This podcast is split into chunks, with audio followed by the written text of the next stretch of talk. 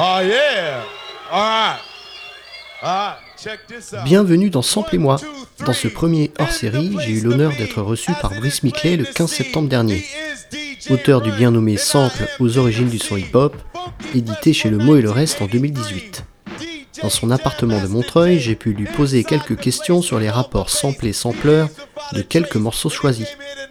C'est avec beaucoup de gentillesse et de passion que Brice, journaliste entre autres pour Slate, Les Rock Utsugi, a bien voulu y répondre.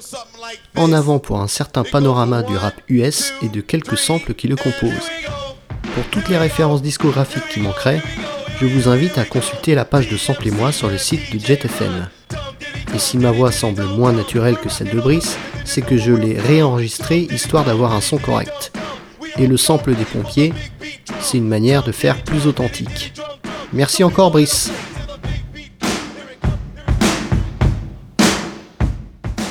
Alors comme ça, Billy Squire s'est fait cramer par son clipper. Alors pas tout à fait, c'est-à-dire que Billy Squire avait une, une, carrière dans le rock de stade, hard rock de stade, euh, disons assez, euh, assez performante. C'était les grandes messes rock euh, des années 80, donc il jouait devant 20 000 personnes presque tout le temps, 15 000, 20 000, c'est les États-Unis quoi.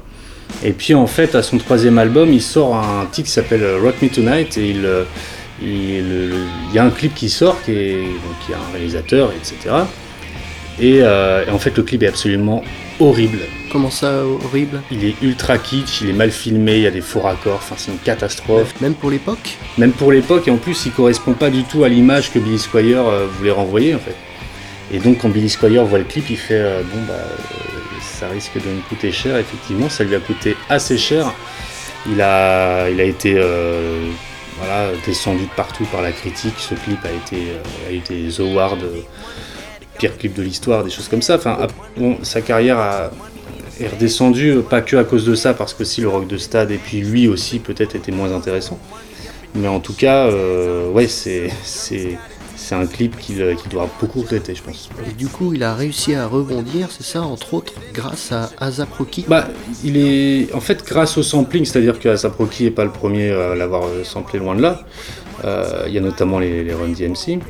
Euh, euh, c'est juste que voilà, le, la, la, la, batterie de son morceau The Big Beat est, est devenue, en fait, a été samplée par plein de, de beatmakers et de producteurs hip-hop et que c'est devenu un des grands breakbeats euh, du rap américain et, jusqu'à jusqu'à Zaproki en 2011 et encore aujourd'hui. Entre autres du fait que c'était in the clear, c'est-à-dire sans son derrière. In the clear, c'est ça, c'est-à-dire que c'est le seul élément audible, le seul élément musical audible euh, à un moment donné dans un morceau. Quoi. Donc c'est une guitare qui joue euh, seule, une batterie qui joue tout seul. Can't really hate when they compare me to Drake. Could have been J. Cole if I met J. Ho.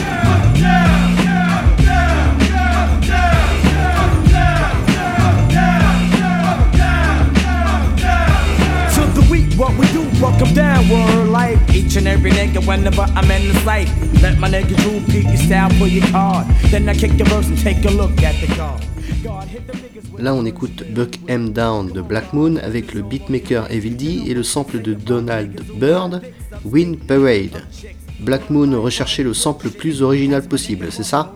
Bah, comme beaucoup de comme beaucoup de rappeurs et de beatmakers en fait, le but au bout d'un moment, certes il y avait des samples un peu classiques qui était très repris par beaucoup d'artistes hip-hop, mais il y avait aussi l'idée de vouloir euh, avoir son propre euh, matériel sonore euh, de sample. Et donc il y avait une, une course à, au digging, quoi, à trouver le bon sample, à trouver le bon son. Et effectivement, c'est marrant parce que Evil D qui, qui produit ce, ce, titre euh, Buck Down, il est allé chercher un sample chez euh, Donald Byrd, qui pourtant est, connu pour avoir été samplé pour un autre morceau. Ouais, c'est ça. Et lui, il est allé chercher un autre morceau de Donald Byrd, et notamment cette basse, euh, cette basse fretless avec des espèces de petites percussions qui, font des, un espèce de bruit de pluie, tout ça. Enfin, c'est une boucle assez simple, ouais. mais qui est magnifique, la basse doublée à la fretless et, magnifique, elle donne un groove hip-hop assez génial. Et c'est pas une histoire de droit ou de clearing, non. Bah, de toute façon, il y en a toujours. C'est-à-dire qu'à partir du moment où ils vont chercher un sample, il y a un problème juridique qui se pose, surtout après 92. Donc, euh, donc là, je suppose qu'il euh, y a eu une clearance donc une autorisation de la part de Donald Byrd ou de ses ayants droit pour, pour sampler le morceau. Comme ça doit l'être toujours normalement. C'est pas toujours le cas loin de là, même encore aujourd'hui.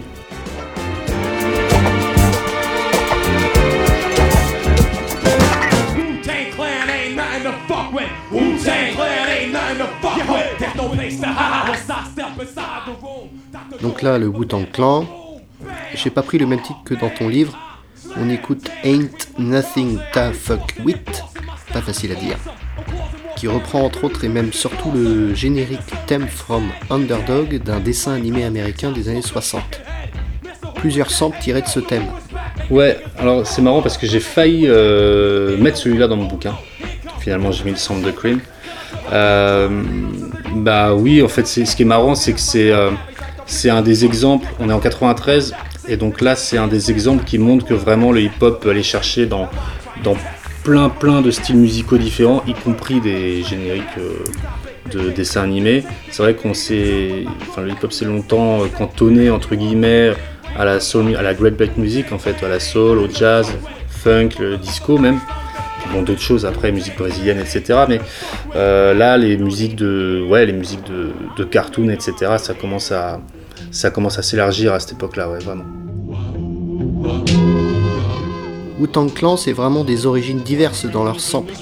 C'est du kung-fu, de la mafia. Il y a toute une esthétique euh, qui, euh, du groupe, donc qui est une esthétique un peu mystique, etc., qui, qui passe en partie via les samples. D'ailleurs, c'est un petit peu, bon, je les, les compare pas du tout, mais euh, Ayam a fait un petit peu la même chose sur l'école du micro d'argent euh, quelques années plus tard en France. Euh, c'est-à-dire que toute cette mythologie qu'ils installent, que le Wu-Tang a fait, que Ayam a fait aussi.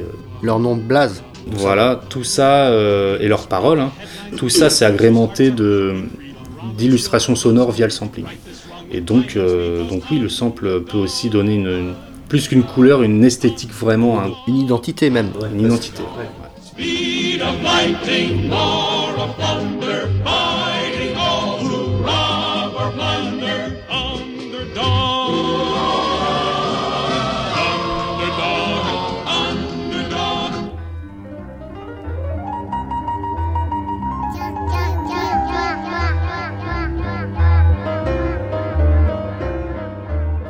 Dis dans ton livre que Nas, à un moment, en a fait beaucoup.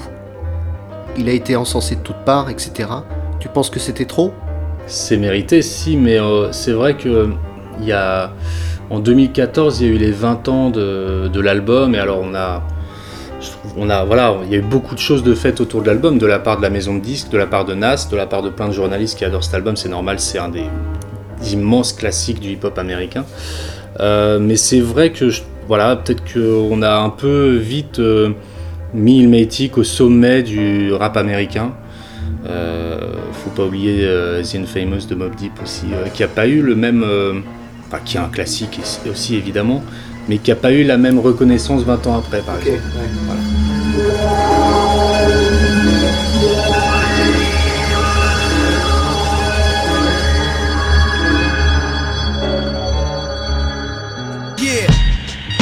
The fucking dungeons of rap.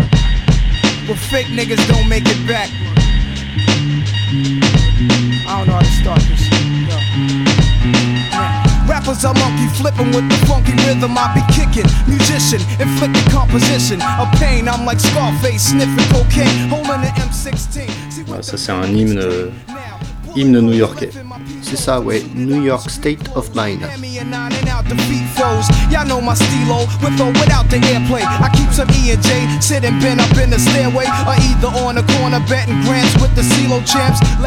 Alors le beatmaker de Nas, c'était? Bah, Il y en avait plusieurs.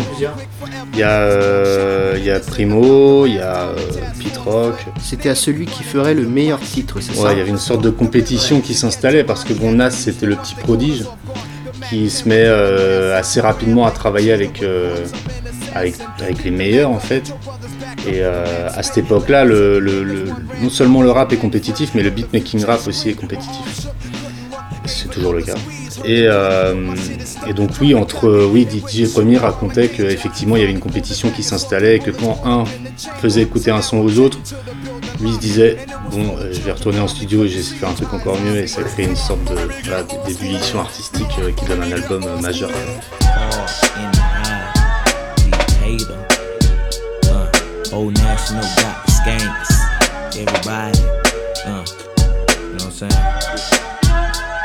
Well, it's the M.I. cricket letter, ain't no one better. And when I'm on the microphone, you best to wear your sweater, cause I'm cooler than the polar bear's toenails. Oh, hell, there he go again, talking that shit. Bend corners like I was a curve, I struck a nerve, and now you about to see the southern player serve. I heard it's not where you from, but where you pay rent. Then I heard it's not what you make, but how much you spend. You got me bent like elbows, amongst other things, but I'm not worried. Cause when we set up in the party, like I'm out, you scurry. So go get your fucking shine box and your sack of nickels. It tickles to see you try to be like Mr. Pickles. Alors Outcast, c'est vraiment devenu le meilleur groupe à ce moment-là de rap US C'est difficile à dire parce que bon, euh, on est en époque 95-96. Euh, Comme je le disais, il y a quand même une domination. Euh, ouais, c'est, à cette époque-là, il y a une petite domination hardcore new-yorkaise, mais bon, il y a encore, il y a Snoop qui, qui sort beaucoup de choses. Il y a le, toute voilà, toute la clique des slow qui est en plein dedans, il y a Tupac, il y a Biggie. Euh, et au milieu de tout ça, au milieu, il y a le Wu-Tang, il y a Nas, il y, a, tout le monde, et au milieu de tout ça. Il y a le Sud qui arrive dans le game, quoi. Voilà, il y a Atlanta qui débarque avec Outkast et qui, qui remporte euh, une récompense du, de l'album du groupe de l'année euh, au Source Awards 95 et qui prononce cette phrase célèbre Le Sud a quelque chose à dire. voilà, on se présente. Et, après, bon, Atlanta deviendra l'épicentre euh, du rap américain euh, bien des années plus tard, mais euh, à l'époque, Outcast était le fer de lance et est resté pendant très longtemps. Ouais.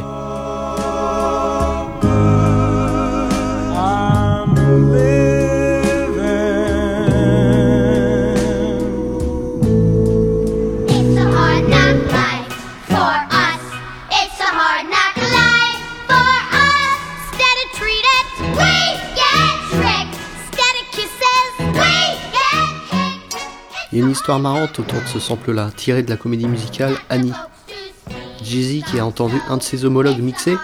Oui, c'est Kid Capri qui était un, qui était un beatmaker et, euh, qui faisait pas mal de, de mixtapes en fait, de rap américain. Et qui euh, dans, une, euh, dans une soirée passe, enfin, il, mixe, il, mixe notamment ses propres sons. Et il, et il passe cet instru qui est basé sur un sample de la comédie musicale Annie et, euh, Jay-Z en coulisses en fait. Et euh, il va dire à Kid Capri euh, tu, me la donnes celle-là, elle est pour moi, je te l'achète. Et c'est devenu. Bah, c'est devenu un tube, c'est devenu un énorme tube. Ça a été longtemps le, tube, le, plus gros tube de Jay-Z. et ouais, c'est après c'est bien parce que c'est c'est un sample qui, qui vraiment euh, sample la culture populaire américaine. C'est-à-dire que Annie en France on le connaît, mais aux États-Unis, tout le monde connaît Et là, c'est vraiment. Il y a une époque quand même, on est en 98 à ce moment-là. Il y a une époque quand même où euh, le rap américain s'est mis à sampler des choses beaucoup plus évidentes, notamment chez Bad Boy Records. Ils n'ont pas fait que ça du tout, mais Puff Daddy a beaucoup fait ça. Vraiment à sampler la culture américaine plus que une culture euh, noire américaine notamment. Là, c'est vraiment s'ouvrir à la culture très mainstream pour en refaire quelque chose d'assez mainstream finalement.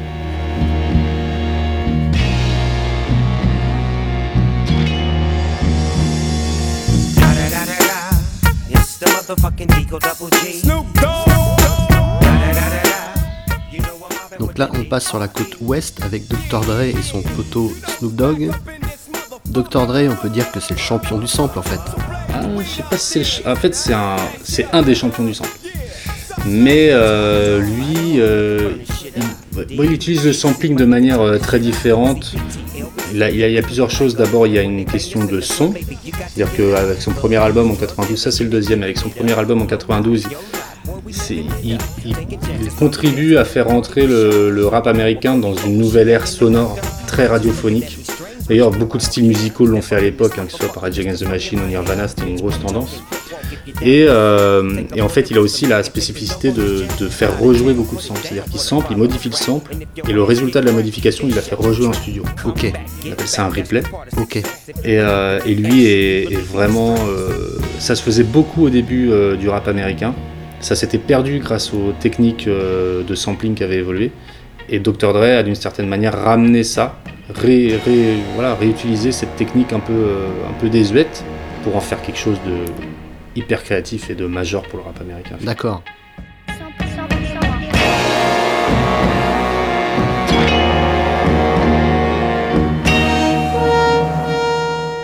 Donc là, c'est le morceau The Edge de David Axelrod en producteur. David Axelrod demande maintenant 75% des royalties du titre sampler, c'est ça? C'est ce qui se dit, ouais, c'est euh, un artiste qui est très samplé et qui est très cher. Après, bon voilà, il hein, y a beaucoup de rappeurs, euh, quand Lil Wayne le sample, euh, bon, a priori il peut payer, il euh, n'y a pas de problème. Mais voilà, c'est un chef d'orchestre, compositeur, arrangeur, qui a beaucoup évolué dans les musiques de générique de film, dans la musique d'illustration et puis dans ses propres albums orchestraux. Et dont, une suite qu'il a fait à la fin des années 60, début 70, une, un, triptyque d'albums qui, qui est, absolument majeur et donc il a, ça a été samplé de partout. Et c'est vraiment, dans ce style de musique-là, c'est vraiment l'archétype euh, de l'artiste samplé dans la musique jazz orchestrale, on va dire. C'est ça, ouais.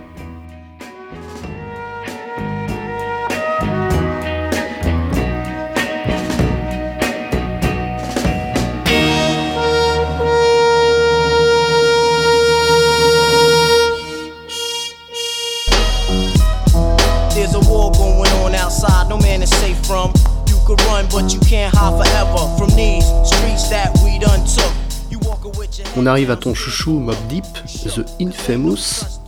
Avec ce morceau, on peut dire que le jazz et le hip-hop, c'est une grande histoire d'amour. Ouais, c'est euh, clairement. En fait, c'est pas arrivé tout de suite, c'est arrivé plutôt à la fin des années 80. Le jazz a commencé à vraiment inonder. Il y, y, a des exemples avant, mais le jazz a vraiment commencé à inonder euh, le, les albums de rap euh, via le sampling euh, par des groupes comme De La Soul, notamment, pour citer que, que parmi les plus connus, qui ont, qui ont beaucoup fait ça.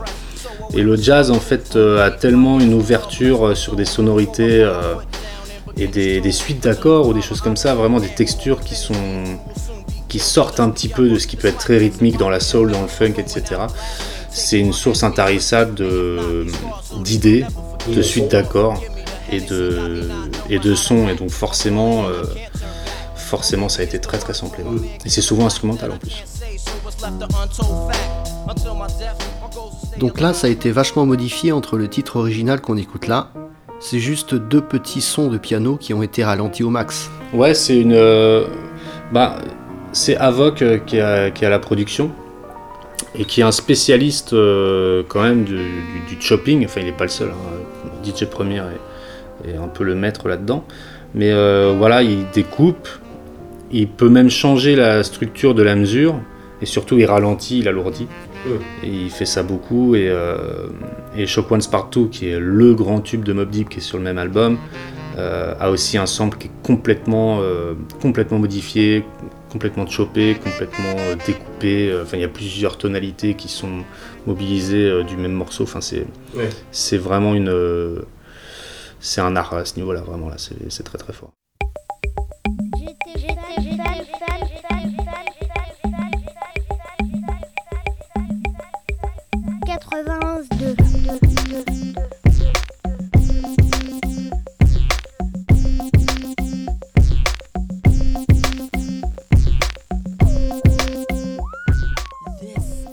Missy Elliott, Work It avec la petite boucle de, de quoi? C'est une. C'est une euh, boîte à rythme Roland CR78. C'est ça, donc c'est Blondie Art of Glass. C'est marrant parce que c'est quand même Debbie Harry qui a popularisé le rap au début, on va dire, dans la pop culture. Oui. Puisqu'elle a fait un morceau The Rapture en 80 qui est un peu rappé. Et elle parle un peu de la culture graffiti, de la culture rap. Oui, c'est vrai, elle a contribué à ça comme d'autres, mais euh, ceux qui l'ont fait, ça reste Sugar Hill Gang en 78 quand même. Okay. Mais Blondie, effectivement, fait partie des artistes hors rap qui ont, qui ont contribué à, à populariser cette culture-là. Il y en a eu d'autres, Malcolm McLaren, Herbie Hancock, il y en a eu d'autres. Go downtown and eat it like a vulture. See my hips and my tips so chop. See Avec Missy Elliott, c'est une sorte de retour d'ascenseur avec ce sample. Alors c'est le choix de Timbaland. C'est Timbaland. Alors c'est drôle parce que Timbaland, c'est quand même, euh, c'est un product, il fait partie de ces producteurs qui à la fin des années 90 ont pris un peu le contre-pied, c'est-à-dire qu'ils ont commencé à ne plus vouloir utiliser trop de samples, à plus baser leur musique sur les samples. Il n'est pas le seul, il y a eu The Neptunes aussi de Pharrell Williams, il y a eu Swiss Beats aussi qui est connu pour ça. Euh, mais disons que là, ce qui est curieux, c'est que Timbaland est quand même quelqu'un qui connaît bien les boîtes à rythme, les synthétiseurs, etc. C'est son domaine. Et là, il va sampler une boîte à rythme chez Blondie, alors qu'à la rigueur, il pourrait parfaitement la rejouer. Euh, ça, prend, ça lui prendrait 5 minutes de refaire le rythme à la CR78, à condition qu'il en ait une, il peut, s'en procurer une sans problème. Mais non, il choisit quand même de sampler. Euh, parce que le grain est différent, parce que bah, la démarche est différente, parce que dans le sampling, la démarche euh, compte euh, presque autant que le son. Ouais, c'est ça. On peut rappeler que Timbaland, c'était le voisin de Missy Elliott. Voisin de Missy Elliott, ils ont commencé ensemble tout début des années 90 à faire les, les... Il y avait une autre chanteuse d'ailleurs qui s'appelait Sista, je crois, et qui, ouais, Missy Elliott et Timbaland étaient, étaient, amis, et Timbaland faisait déjà des beats à Missy Elliott alors qu'ils étaient absolument pas connus. Et les quatre premiers albums de Missy Elliott sont extrêmement majoritairement, si ce n'est exclusivement, euh, produits par Timbaland.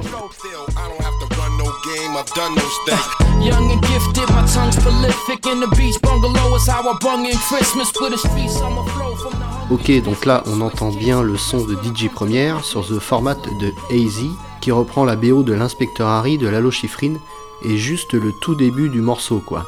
Ouais, c'est ça, bah c'est. Euh, d'une certaine, certaine, manière, c'est un peu in the clear aussi, si on veut. Euh, surtout, ce qui fait de très très fort DJ Premiere, c'est qu'il va complètement découper le sample, presque note par note, pour mettre des légers silences euh, entre les notes et créer un groove complètement différent, qui est pas du tout continu, qui est un truc assez saccadé et qui fonctionne hyper bien. Et ensuite, il arrive à fluidifier le tout avec la basse, avec euh, d'autres éléments qui entrent dans, dans, le morceau de Daisy. Et moi, c'est une prod de, de, de première c'est vraiment une de, mes préférées qu'il ait pu faire. Ouais. Techniquement, et puis même le morceau est, super. Bon, le reste de la BO de l'inspecteur Harry est, euh, on va dire, kitsch, quoi. Pas très intéressante. Enfin, c'est pas parce que c'est pas bien ou que c'est kitsch que c'est pas intéressant pour le sampling, au contraire d'ailleurs. Ouais. Ça peut des fois donner de bonnes idées.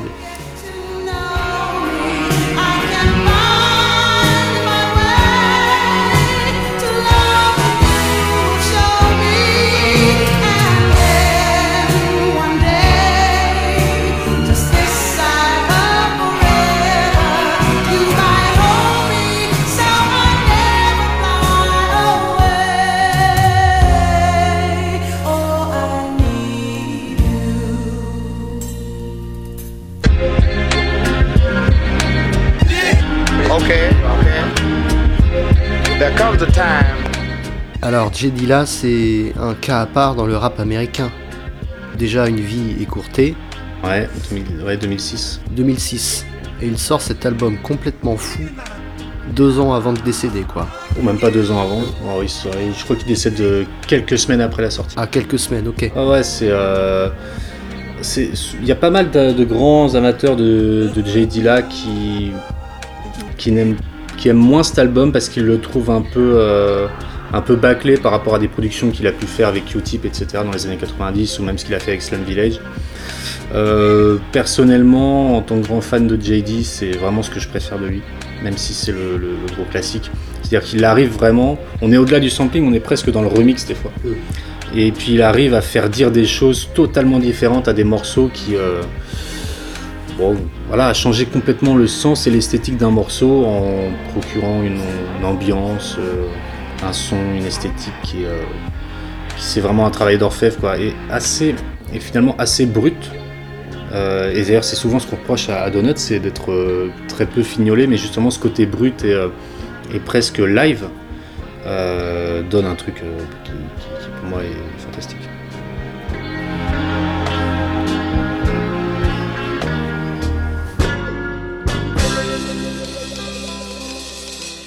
Pareil, il a repris plusieurs bouts de cette musique des Jackson 5. Alors surtout la guitare, la montée de guitare, et même des petits bouts de voix à droite à gauche du morceau quoi. Bah en fait euh, sur euh, quand il était en train de faire ce type de son et Donuts en est en est peuplé, c'est-à-dire qu'il revisite vraiment un morceau. Il prend un morceau, il le, il le, il le réinterprète en fait, d'une certaine manière. donc c'est pour ça que des fois c'est du sampling, des fois c'est plus proche du remix en fait. Enfin, il y a des- on est plus proche de la réinterprétation et voire des fois de la reprise en fait, mais avec des instruments électroniques euh, que, les, beatmakers avaient à leur disposition.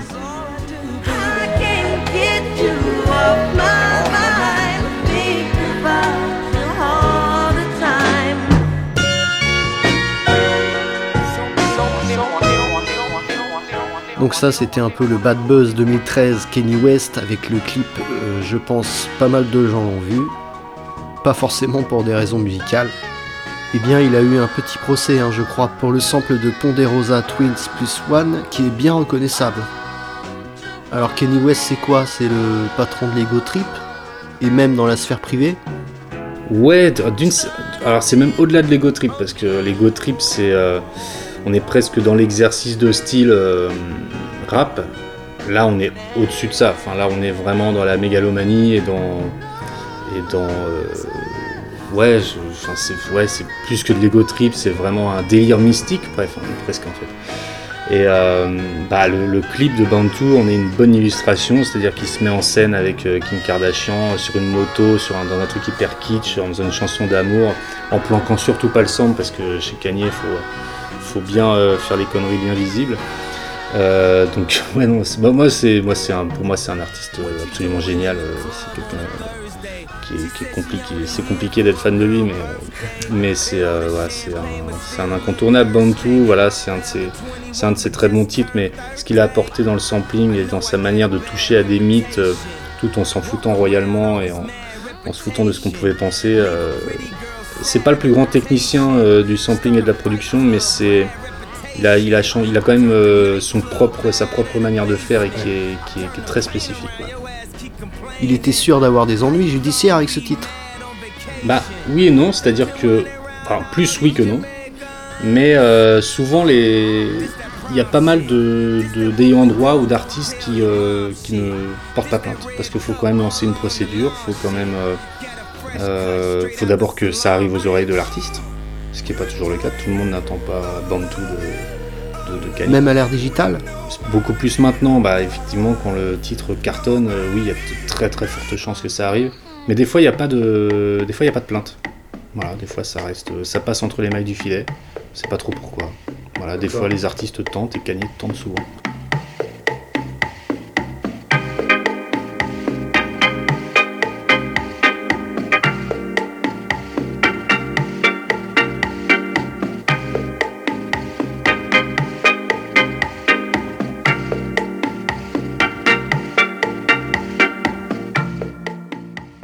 Termine l'émission avec le fameux sample de Drake pris à Timmy Thomas et son Hotline Bling. Gros succès de 2016. 1 milliard de vues sur YouTube. On n'est pas obligé de reprendre le propos du sample puisque ça parlait de guerre et surtout de paix. C'est une chanson de paix, oui, euh, qui est en réaction à la guerre du Vietnam. Euh, et qui est une chanson extrêmement simple dans son texte, dans sa et dans sa production, la chanson originale. Et euh, ça a été, ça a été, euh, c'était déjà samplé par d'autres, euh, notamment MC Hammer, euh, dans les- à la fin des années 80, mais euh, parce que le sample est servi sur un plateau. C'est une boîte à rythme avec un orgue. il y a quelque chose d'assez simple et de, et de très beau, et c'est surtout l'interprétation de Timmy Thomas qui fait que c'est devenu une chanson, une chanson importante. Et puis oui, bah ensuite Drake en fait quelque chose sur une espèce d'amour, comment dire, pas puéril, mais disons, voilà, de la jalousie, de euh, t'es sur ton iPhone, enfin, c'est- c'est- ça fait un peu euh, R&B SMS, quoi, enfin un petit peu. Et ce qui n'a strictement rien à voir avec la guerre du Vietnam pour le coup. C'est clair, et c'est vrai que le sample était beau. Ouais, il est servi sur un plateau. Eh bien, merci Brice Miclet d'être passé dans Sample et moi. Avec grand plaisir. Tu es mon premier intervenant et ça s'est plutôt bien passé, je trouve. Ben, je trouve aussi, hein, ça va. Merci. Merci à toi.